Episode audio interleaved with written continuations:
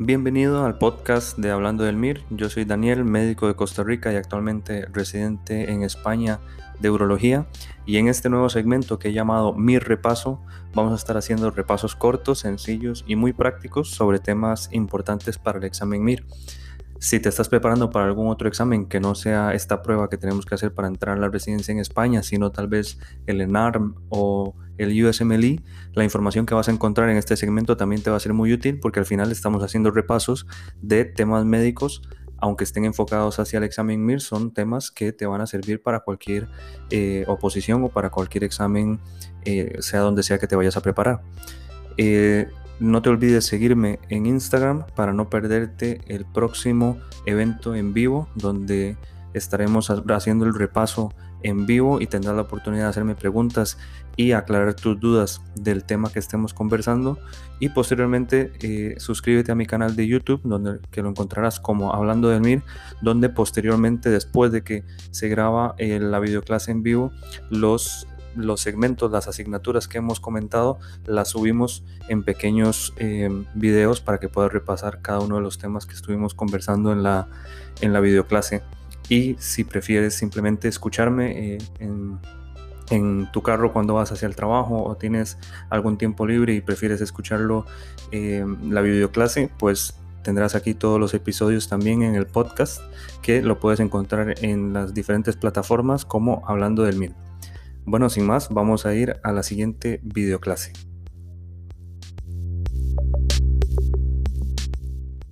Estamos en vivo en YouTube, en Instagram, en Twitter, en TikTok y en Twitch. Así que estamos en todo sitio. Por favor, compártanlo para que otras personas se, unan. Díganle a la gente que necesita ver este video, que, que necesiten repasar urología que se conecten y vamos a estar la próxima más o menos una hora o un poquito más de una hora repasando los temas más importantes de urología en el MIR.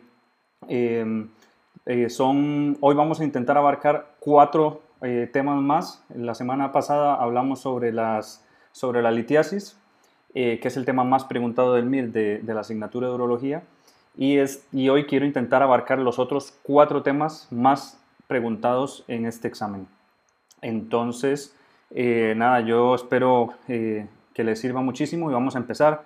Adriana dice que quiere hacer urología, me parece fenomenal. Eh, yo estoy un poco sesgado, pero para mí es la mejor especialidad que hay, es una especialidad súper completa, que tenemos patología médica, patología quirúrgica, consulta, hacemos nuestras propias ecografías, en fin, no sé, es una, una, una especialidad preciosa. Entonces hoy voy a intentar contarles, como digo, lo más importante para el MIR eh, de esta asignatura, que como muchos sabrán no es una asignatura demasiado preguntada en el MIR, es una asignatura que de repente tendrá 5 o 6 preguntas nada más, pero eh, si ustedes las, las aciertan van a tener muchos puntos y van a estar más cerca de tener su plaza. Así que bueno, vamos a comenzar con lo que son las infecciones urinarias, que es un tema eh, relativamente sencillo en el examen. Si en cualquier momento tienen preguntas, me las van dejando en los comentarios en cualquiera de las plataformas y poco a poco las iré viendo. Eh, me gusta que también comenten si de repente tiraré preguntas y me gusta que ustedes contesten también para saber que están ahí, que están escuchando y que están interesados y que les está sirviendo esta, estas videoclases. Entonces, bueno, como digo, el, el infecciones urinarias es bastante sencillo. Vamos a ver primero datos importantes que hay que saber para, para, de las infecciones urinarias. Como saben ustedes, es la segunda infección más frecuente a nivel hospitalario y el principal factor de riesgo para este tipo de infección es el cateterismo previo, es decir, la manipulación de la vía urinaria es el principal factor de riesgo para desarrollar una infección urinaria eh, en el hospital primero. ¿De acuerdo? Es mucho más frecuente en las mujeres, como las mujeres seguramente lo sabrán por casi que por experiencia propia, es una, eh, las infecciones urinarias en general, la cistitis principalmente es 20 veces más frecuente en la mujer que en el hombre, aunque hay dos grupos poblacionales donde la infección urinaria es más frecuente en el hombre que en la mujer. Antes de los tres meses de nacido, o sea, en el neonato y hasta los tres meses, y después de los 70 años, asociado principalmente a, otra patología que vamos a hablar luego, que es la hiperplasia benigna de próstata, también hay un aumento en la incidencia de las infecciones urinarias en el hombre. Bien, sobre la teología, eh, muy sencillo. Ya saben ustedes, hay, lógicamente podemos tener infecciones urinarias eh, por bacterias, virus y hongos. Las infecciones bacterianas son las más frecuentes en, en general por los bacilos gram negativos, principalmente enterobacterias. La número uno, tanto en, en, los, en, el paciente hospitalizado como en la infección este, adquirida en la comunidad, la, Escherichia coli es la principal causa de eh, infecciones urinarias. Aún así, también hay otras eh, enterobacterias como el Proteus y la Klebsiella, y luego también la pseudomona eh, suele tener mayor importancia principalmente en cuando ha habido un antecedente de una instrumentación eh, de la vía urinaria, cateterismos, este, una, una cirugía urológica, ¿de acuerdo? Suele aumentar la incidencia de pseudomonas. Luego también no hay que olvidar al enterococo como un agente importante, que es un coco gran positivo. Este, por lo menos aquí en España, es muy importante saber que hay una alta resistencia a los betalactámicos. ¿de acuerdo? Tanto en, el enterococo faecium como en el enterococo fecalis, ambos tienen altas eh, eh, resistencias a beta-lactámicos. Y luego también recordar en la mujer joven el eh, estafilococos aprofíticos, que es una causa relativamente frecuente de infecciones urinarias en la mujer, en la mujer joven. Cuando tengamos que pensar en hongos, tenemos que pensar principalmente en las especies de cándidas y principalmente en inmunocomprometidos, ¿de acuerdo? Eh, de hecho, eh, más que la candiduria, la candidemia es una infección bastante, bastante grave que si no se trata, pues puede acabar con la vida del paciente. Y en un grupo em, muy específico de pacientes, de inmunocomprometidos, que son los pacientes trasplantados de médula ósea, las infecciones víricas que causan lo que se llama la cistitis hemorrágica son relativamente frecuentes, que son causadas por los virus, tanto el virus eh, el adenovirus y el virus BK, ¿de acuerdo? En este grupo de pacientes hay que pensar en esta infección principalmente cuando en, los días después del trasplante, incluso semanas, comienzan con clínica eh, sintomatología urológica y luego unas hematurias que son bastante, bastante importantes, ¿de acuerdo? Luego, en cuanto al diagnóstico, tenemos básicamente eh, tres herramientas y luego las pruebas de imagen que nos ayudan, que son complementarias en el tratamiento, o sea, en el, en el diagnóstico, perdón. Número uno, tenemos el análisis sistemático de orina, que es lo que dice ahí el ASO, análisis sistemático de orina, donde hay tres parámetros que tenemos que ver principalmente que nos hacen sospechar de una infección urinaria. Son parámetros indirectos de infección urinaria. Número uno, los leucocitos en la orina, o, mejor dicho, en la tira de orina lo que vemos es el producto, uno de los productos de, los leucocitos de la piuria, que es de la leucocituria, perdón, que es la esterasa leucocitaria. Cuando hay esterasa leucocitaria nos, nos dice que hay leucocitos en la orina y nos tiene que hacer sospechar de una infección, más cuando está asociado a los otros dos factores que son nitritos positivos y la hematuria. ¿De acuerdo? Cuando hay glóbulos rojos en la orina, esos tres factores son los que juntos tienen mayor sensibilidad para, eh, que, para hacernos sospechar en una infección urinaria. No se fíen únicamente del análisis sistemático de orina para hacer diagnóstico de eh, infección urinaria. De hecho, más allá de, la mujer joven eh, sana, digamos que es la única infección urinaria no complicada, en, esta, en esta, incluso con la clínica, como vamos a ver ahora, se puede hacer el diagnóstico de una infección urinaria, pero fuera de este grupo eh, tenemos, que, tenemos que ir un poquito más allá porque son grupos de riesgo. Entonces, eh, el análisis sistemático de orina sí que nos va a ayudar, es el primer, es, un, es un, test rápido y fácil que nos puede ayudar a saber si hay una infección urinaria, pero no es lo único y no solo con él, por ejemplo, un hombre o una persona inmunocomprometida, una persona que ha tenido una, eh, una instrumentación urológica reciente, una cirugía o que tiene una anatomía anormal o que no es una anatomía alterada de la, de la vía urinaria, con el análisis sistemático orina no nos podemos quedar tranquilos para diagnosticar una infección urinaria. Tenemos que hacer uso de otras pruebas. Eh, eh, por ejemplo, seguimos luego, además del análisis sistemático de orina, de la tira de orina, tenemos el análisis microscópico, que es cuando el, el técnico del laboratorio y el clínico nos dicen si ven bacterias en la orina, si se ven glóbulos rojos en la orina y si se ven leucocitos en la orina. Cuando tenemos esas tres cosas también nos ayudan más a reforzar nuestra eh, sospecha diagnóstica. Pero el, digamos, lo que nos va a decir si hay una infección urinaria o no es el urocultivo o cultivo de orina. Por eso pongo las dos siglas que se suelen utilizar aquí en España. Eh, se debería hacer un urocultivo siempre, excepto en las infecciones urinarias no complicadas, que ya hemos dicho cuál es el grupo poblacional.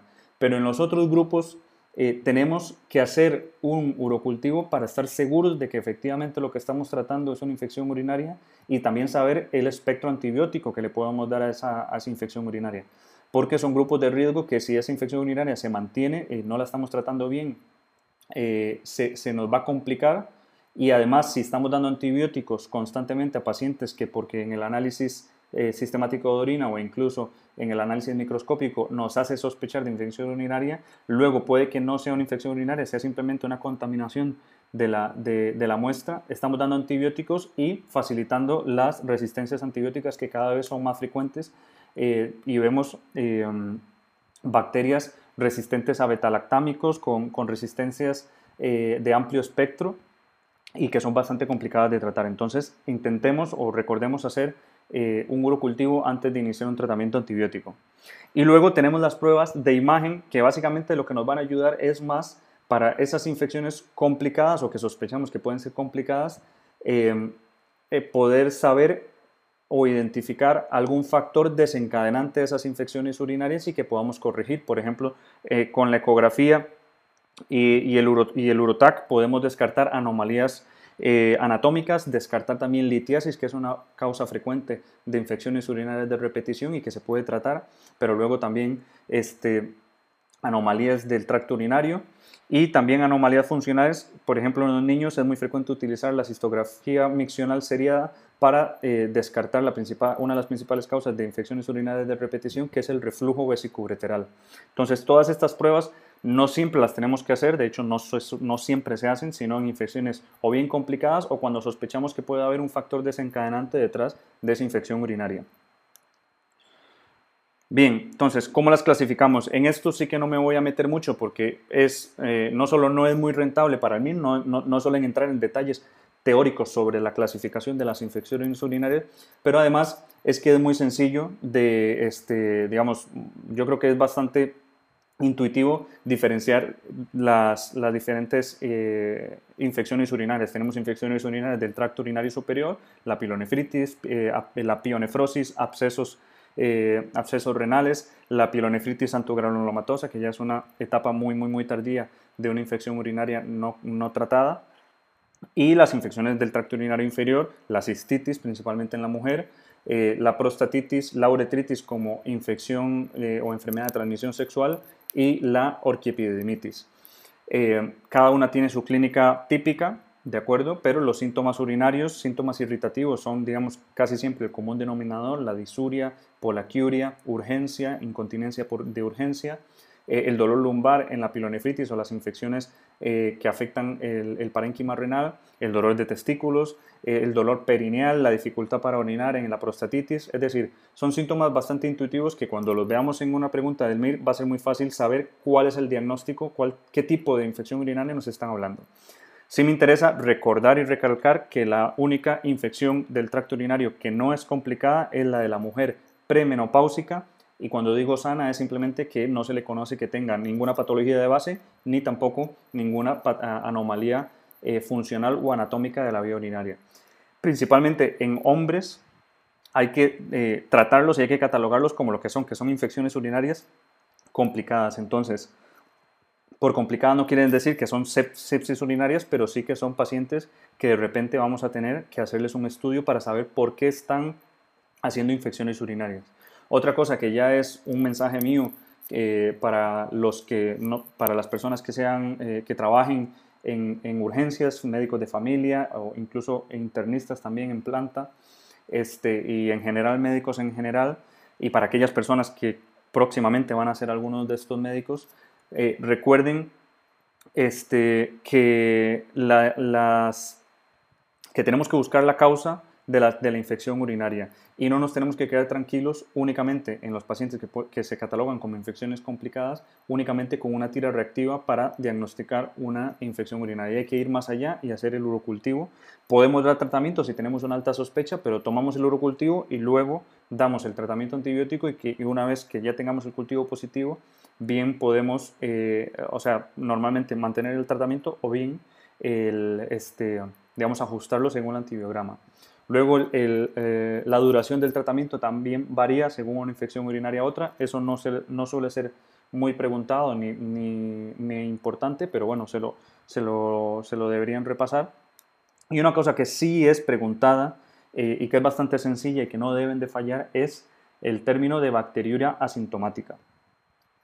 Recuerden que bacteriuria asintomática se define como la presencia de más de 10.000 unidades formadoras de colonia en dos urocultivos consecutivos, pero eh, distanciados en el tiempo, ¿de acuerdo? Cuando hay dos cultivos positivos y un paciente que no tiene síntomas, hablamos de una bacteriuria asintomática.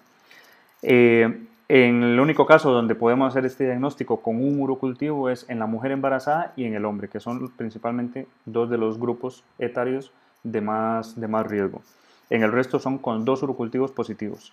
Eh, ¿Cuándo se trata la bacteriuria asintomática? Esto es sumamente importante, chicos, porque en la práctica clínica es algo que se suele, eh, suele haber muchos errores y que esto favorece las, eh, lo que son las, las resistencias antibióticas. Las tratamos principalmente en tres casos y que son preguntados en el MIR. Número uno, mujeres embarazadas, porque una infección urinaria que tiene mayor probabilidad de desarrollar una pilonefritis y la pilonefritis este, eh, favorece el embarazo, bueno, el aborto o el embarazo pretérmino.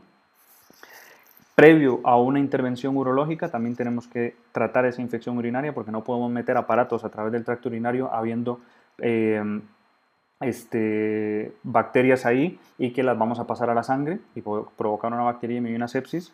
Y la, en pacientes inmunosuprimidos también, cuando hay bacteria asintomática, hay que tratarla. O sea, eso quiere decir que el adulto mayor que tiene una sonda vesical permanente y tiene bacterias, un urocultivo positivo y no tiene síntomas, a ese no hay que tratarlo, que eso es muy muy frecuente también en la práctica clínica. Eh, eh, Melissa, son 10 elevada a la 5, o sea, 10.000 unidades formadoras de colonias para el diagnóstico.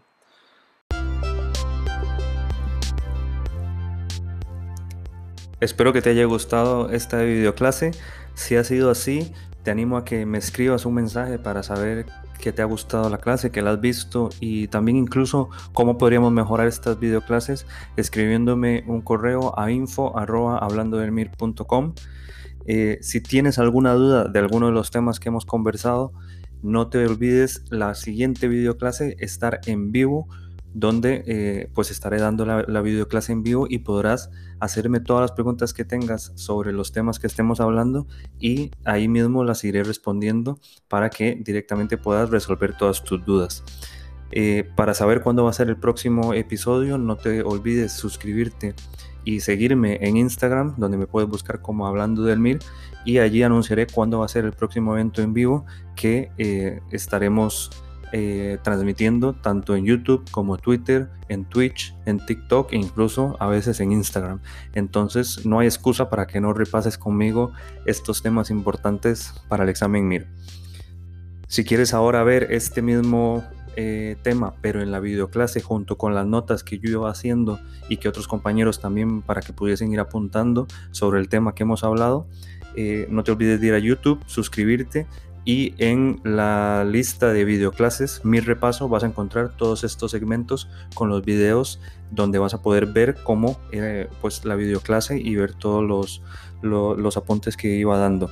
Si te gustaría tener también las, los resúmenes que vas a encontrar en la videoclase y también eh, tener muchos otros recursos que son exclusivos para nuestra comunidad, te invito a que te unas a, a esta comunidad de médicos inconformistas para que no solo tengas acceso a los resúmenes, sino vas a tener acceso a cursos exclusivos para nuestra comunidad, manuales y todo completamente gratuito. Simplemente tienes que ir a la página web hablandodelmir.com y suscribirte y así de fácil tendrás acceso a todos estos recursos.